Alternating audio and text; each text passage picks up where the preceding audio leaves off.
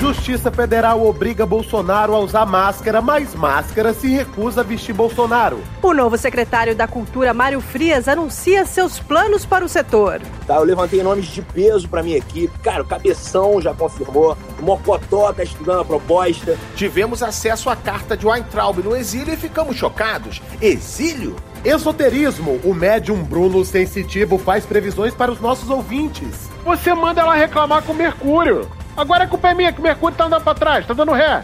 Nossos repórteres foram até Santarém, no Pará, porque pegaram uma conexão errada em Brasília. Eu sou o Paulo. Eu sou Renata. E eu sou o Pedro Rezedar. Terça-feira, 30 de junho, está começando o episódio 4 do podcast Fora de Hora.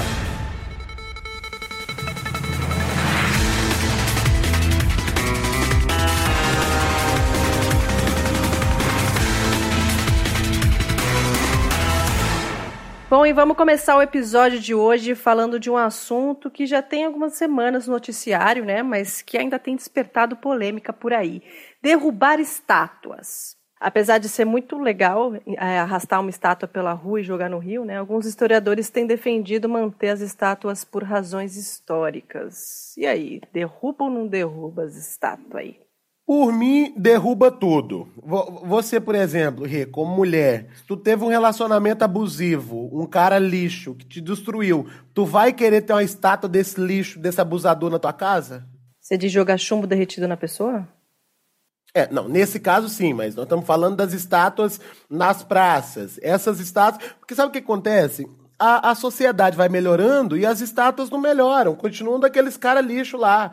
Aí a estátua acaba virando aquela tatuagem tribal no cox. Que a pessoa evoluiu, ela melhorou o, o senso cognitivo dela, mas a tatuagem continua de 14 anos. É, e só voltando no negócio da estátua, por mim derruba tudo também, que eu adoro uma bagunça. Agora, abrindo meu coração aqui, eu não consigo ficar olhando muito tempo para uma coisa que é a mesma coisa há 10 mil anos, isso me dá nervoso. Ah, tem um vaso de argila aqui de 20 mil anos atrás. Meu primeiro sentimento é pegar aquele vaso e tacar na parede, quebrar aquilo. Pronto, tá livre, argila! Voe! Voe, minha argila! Quando eu penso num vaso de 20 mil anos atrás inteiro, eu penso: onde estavam as crianças de 20 mil anos atrás? Faltou criança os vasos dos anos 2000, daqui 10 mil anos, vai ter só uma plaquinha escrita assim: foram todos destruídos por Enzos. Também acho que um problema que afeta todo tipo de estátua, até das pessoas boas, é que toda estátua é horrível, gente. Pode reparar, não salva uma. A cara é torta, tem um pedaço faltando, o cara é todo musculoso, com cachinho, mama boa, dá pro filho, mas tem um sem um braço sem metade do braço. É tipo uma foto 3x4 de documento, só que é pra eternidade. E ainda fica no meio da praça, exposta para todo mundo sarrar. Mas imagina. E o pessoal só tá derrubando essas estátuas porque elas são feitas de metal. Você não pode bater, né? Não dá pra tu gastar tua raiva no metal. O metal tu só derruba.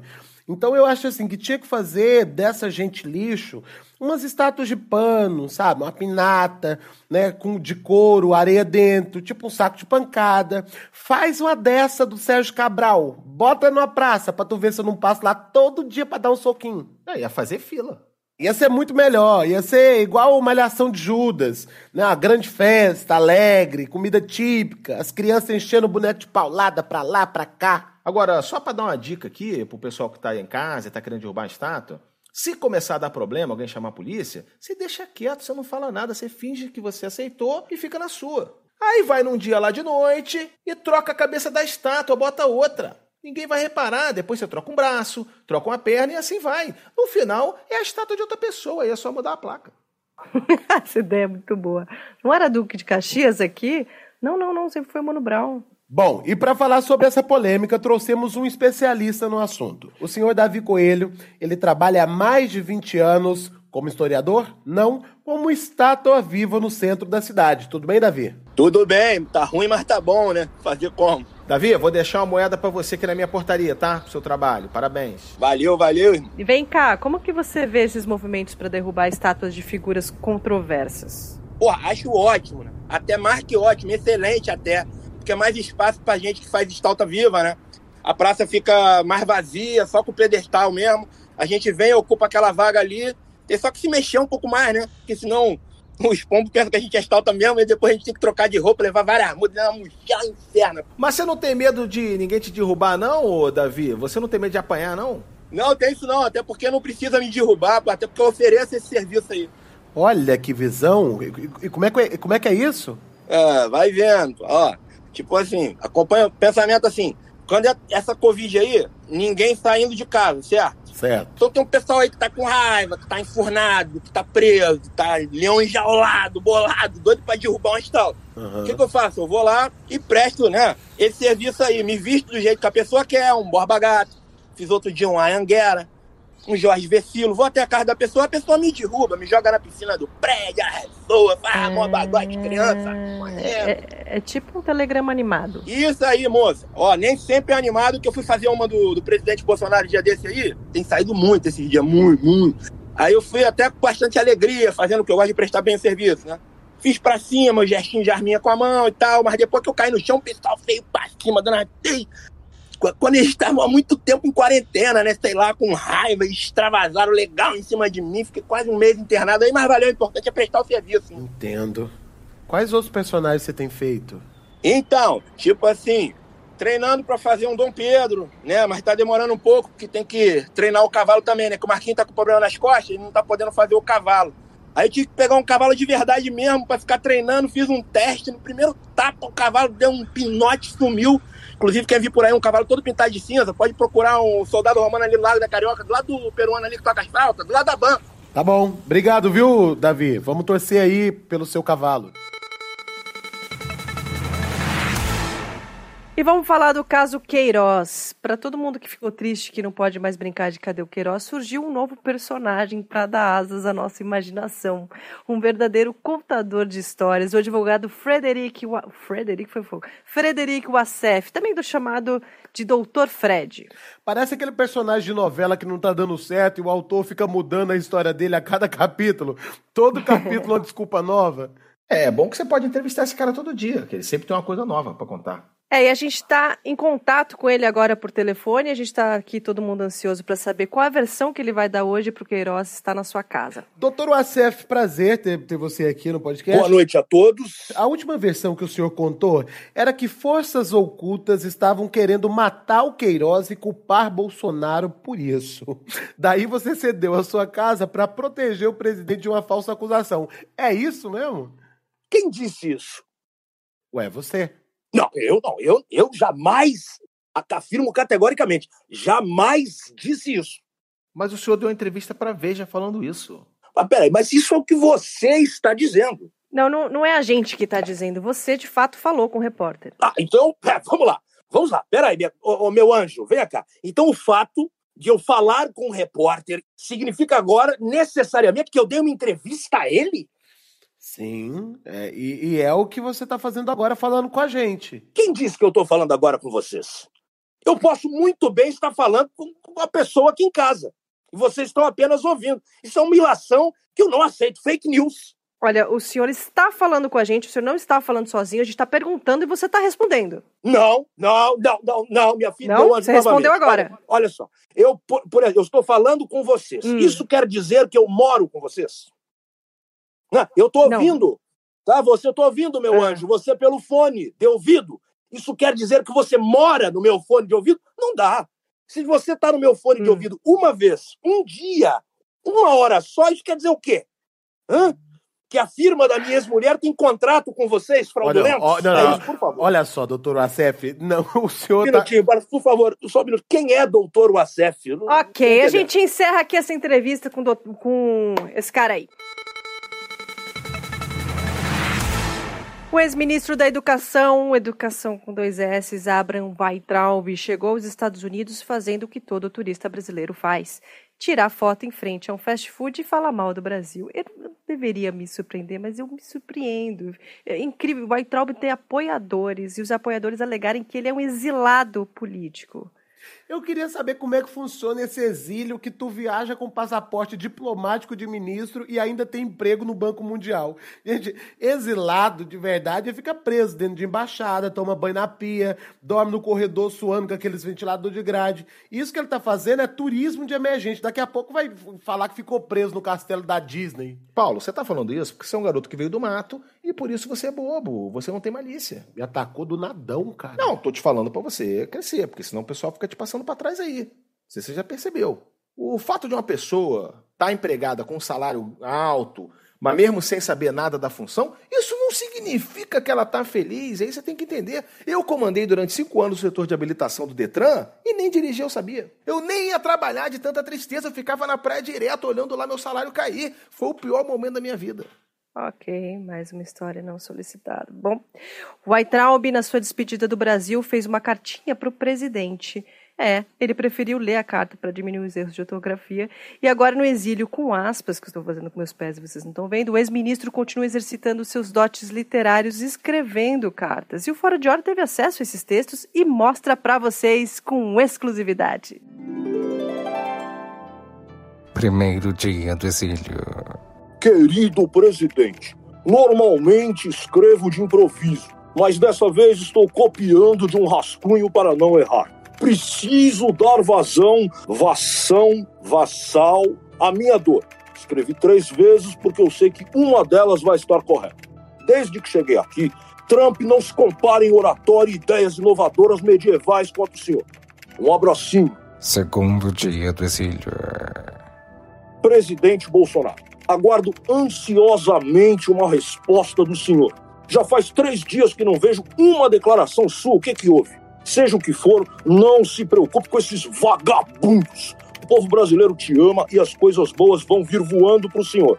Tenho certeza, com S maiúsculo. Um abracinho, vai. Terceiro dia do exílio.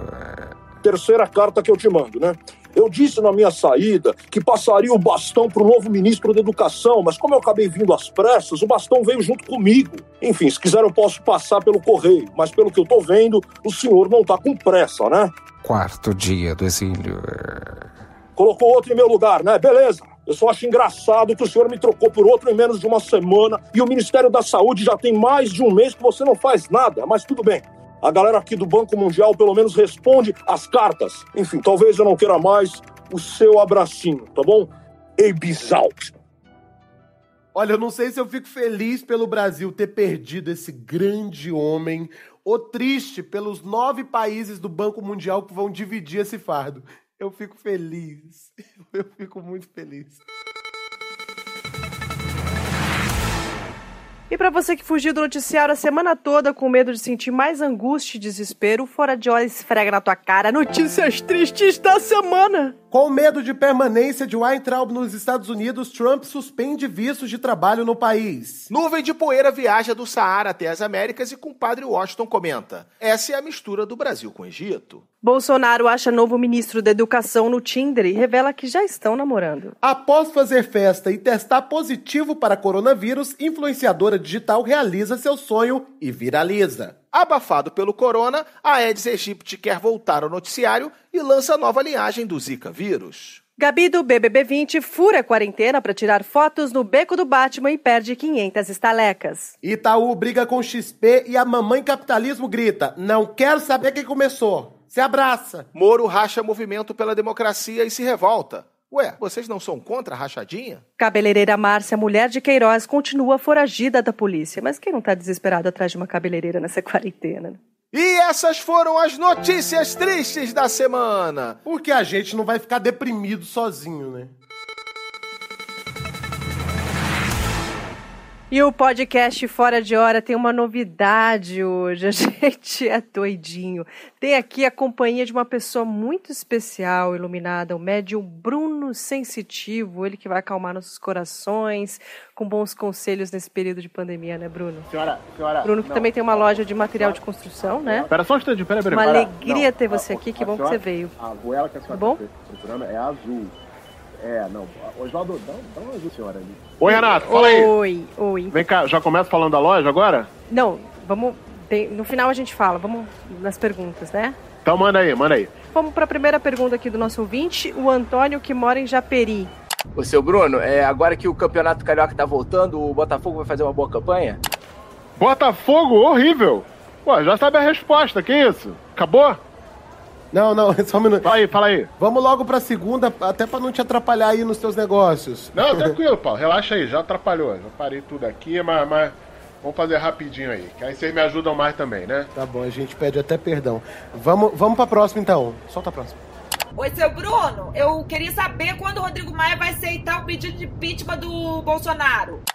Gente, toda hora essa pergunta eu já respondi mil vezes isso, pelo amor de Deus. E qual é a resposta, então? Esperar, Paulo. É esperar. Quer ver? Ô, Oswaldo, pega, pega aqui meu, meu baralho embaixo do Durepox. Me alcança aí. Valeu, obrigado. Aqui, ó. Eremita. É esperar, gente. Satisfeito? É esperar. Mas esperar mais? Mais do que a gente já esperou? Meu amigo, se eu jogar dominó aqui, vai sair eremita. Se eu jogar imaginação, vai sair eremita. Se eu jogar banco imobiliário, vai sair eremita. É pra esperar. Tá bom. Então vamos pra última pergunta, né? É, Janaína aí, a pergunta da Janaína, de Piabetá. Eu sou de Gêmeos, tô casada há 20 anos com meu marido que é de escorpião e a gente tá abrindo um negócio juntos. É um sonho que a gente cultiva há muitos anos. Você acha que a gente vai ser bem sucedido? Não. Não? Gêmeos com escorpião. Onde é que isso deu certo? Essa aí vai mudar de ideia na primeira semana? O marido que é escorpião vai querer se vingar dela porque a mulher pegou o dinheiro e botou todo em loja de tapué? Não tem como dar certo isso não.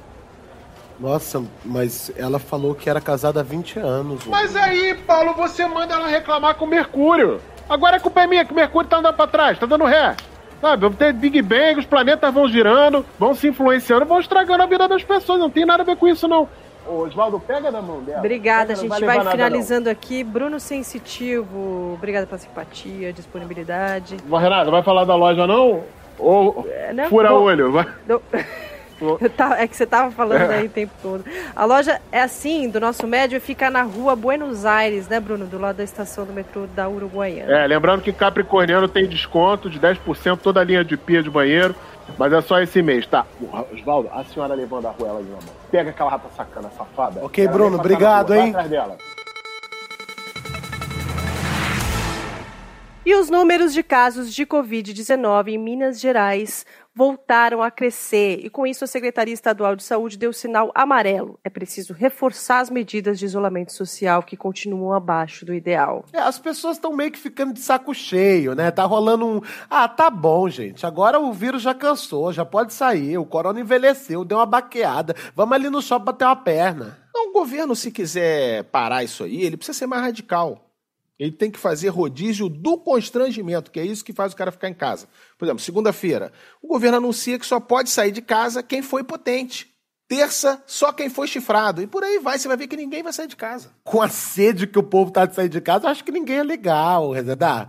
E pra impotência, pra chifre, ia sair todo mundo, a cidade ia ficar cheia. Não, eu ia ligar, eu ligo pra isso. Enfim, mas tem um prefeito do interior de Minas Gerais, olha só, que achou uma maneira mais eficaz de mobilizar a população. E o índice de isolamento social no município chegou a 100%. 100%, gente, é Brasil mesmo? A reportagem é de Breno Sanches, vai lá. Calçadas vazias, bares fechados, praças abandonadas. Não há mais movimento no município de Tamirim desde que a prefeitura, em convênio com o Jardim Zoológico da cidade, transferiu para as ruas animais selvagens da savana africana. O prefeito Luiz Aguiar elogiou a postura dos moradores, que agora aderiram totalmente ao isolamento. A gente trocou o distanciamento social pelo distanciamento de espécie carnívora, que é mais eficiente. Por exemplo, a pessoa quer ir na padaria comprar um pão. Ela sabe que para não ser pego por um tigre, precisa de no mínimo assim, uns 800 metros de distância do bicho. Daí ela nem precisa chegar no padeiro. O homem arremessa o pão, ela pega no ar e dá conta de voltar para casa o mais rápido possível. Mas há quem não queira se adaptar à nova rotina e resolva correr riscos. Dona Arlete, que arriscou sair para jogar uma partida de bingo com as amigas, teve que voltar logo para casa quando começou a ser cortejada por um rinoceronte. Eu machuquei, mas machuquei foi pouco. Foi, pior foi o. Que Eu, eu consegui afastar ele com a bengala. E aí teve uma hora que ele veio dar uma, uma chifrada e eu fechei o portão. Aí tem que agradecer a Deus que não aconteceu nada pior, né? Que ficou só essa bola no tornozelo. O ortopedista ele veio examinar hoje, mas pelo visto acho que vai ficar pra amanhã, porque o rinoceronte não sai da, da frente da casa. Olha lá, ó. Vai pra lá. A iniciativa foi um sucesso. Já há prefeituras vizinhas querendo implementar modelos semelhantes, deixando circular pelas ruas cobras venenosas e escorpiões. É o coronavírus com os dias contados. E quem sair de casa também. E a roleta de ministros do governo Bolsonaro não para. Dessa vez a setinha caiu em Galantim dos anos 2000 e Secretaria de Cultura voltou 10 casas. É isso aí. Para quem achava que não podia piorar, o presidente Bolsonaro nos presenteou com a nomeação do ator e apresentador Mário Frias para comandar o setor da cultura. Cara, eu queria ter uma máquina do tempo e voltar no passado e encontrar o Paulo Vieira de 2001. Oito anos, meu quisuco na mão. Eu, só para eu falar para ele assim que o Rodrigo da Malhação vai ser secretário da Cultura. Só pra eu ver minha cara. Não, mas se alguém me falasse isso nessa época, eu ia acreditar, cara. Até porque o cara é um excelente ator, esse Mário Frias aí. e Todo político tem que ser um bom ator. E a gente vai falar agora, e rapidamente, antes que a gente perca essa pauta, com o secretário Mário Frias, bem logo antes que ele seja substituído por, sei lá, o anjinho do Raul Gil. Vamos Não lá. seja do mal, seja do. Adorava anjinhos. Por assim. Tá, mas vai pra- que logo, assim, senão seja vai bom. que ele Tá bom? já vai embora. Boa tarde, Mário. Tudo bem com você? Certa resposta, Paulo. Boa noite a todos aí do podcast. Cara, eu tô muito feliz de fazer parte de esse elenco de estrelas do autoritarismo do bem. Legal. Eu, eu só queria dar, um, dar aqui uma informação que eu sempre te achei muito bonito, tá? Você era meu favorito quando era pequena, tal. Você é muito, muito bonito. Ah, que legal, cara. Muito legal, bom. Renato. Mas assim, falando de política agora, eu pesquisei e eu não vi nenhuma experiência sua nessa área. Não que isso seja algo importante nesse governo, mas não vi. Olha, Renata, resposta errada! Mas não desanima, não, porque todo mundo sabe que eu já fui deputado em 2004. Deputado? Certa resposta. O deputado Thomas Jefferson, na novela Senhora do Destino. Thomas era um deputado corrupto e sensual, que eu interpretei genialmente, modéstia à parte, né, cara? Mas como terminou mal na novela, o meu objetivo agora é ser honesto e sensual. Todo mundo sabe que a cultura tá tão cansada que se deitar, o povo já coloca as coroas de flores em cima. Diante desse quadro, qual é seu plano pra pasta? Ah, beleza, garoto Paulo. Cara, tipo assim, cara, a cultura vai marcar muitos pontos na minha gestão. Tá? Eu levantei nomes de peso para minha equipe. Cara, o Cabeção já confirmou. O Mocotó tá estudando a proposta. Cara, o Jair, o Jair, em algum momento, ele vai me fritar. Entendeu? Então já tenho dois ombros para chorar e conseguir um bom take. Legal. É, e o projeto para classe artística, tem algum? Certa resposta, Renata. Meu primeiro projeto vai se chamar Uma Rodada de Suco pra Galera. E consiste, cara, em espalhar franquias do Gigabyte pelo Brasil todo para o jovem poder se reunir fazendo o que ele mais gosta, né? Tomar um suco e azarar umas gatinhas. Aí sim, aí sim, Frias! Esse projeto é sério, gostei. Esse projeto Olha, é vai ter sério. também o programa Perdendo o BV para os jovens do ensino médio e o meu ficante Minha Vida pra galera que tá com saudade das baladinhas. É, da palavra ficante que não se usa mais. Isso, Renato, pode que é porque eu sou da época ali da, da Avenida Sernambetiba, entendeu? Da Barra Antiga. Enfim, mas não vai ter incentivo pra outros artistas, não? Tipo assim, aqueles que não trabalharam com você na Malhação, por exemplo? vai rolar sim, mas de um jeito mais moderno. Nós vamos criar um game show, cara, em que os artistas respondem perguntas sobre o Jair e concorrem a um incentivo fiscal e uma iogurteira top. Uou, muito bom. E com essa grande ideia, a gente encerra essa entrevista na torcida para que Bolsonaro siga aí essa política de trocar secretários de cultura. Obrigada, Mário. Um abraço para todo mundo do podcast aí. Valeu.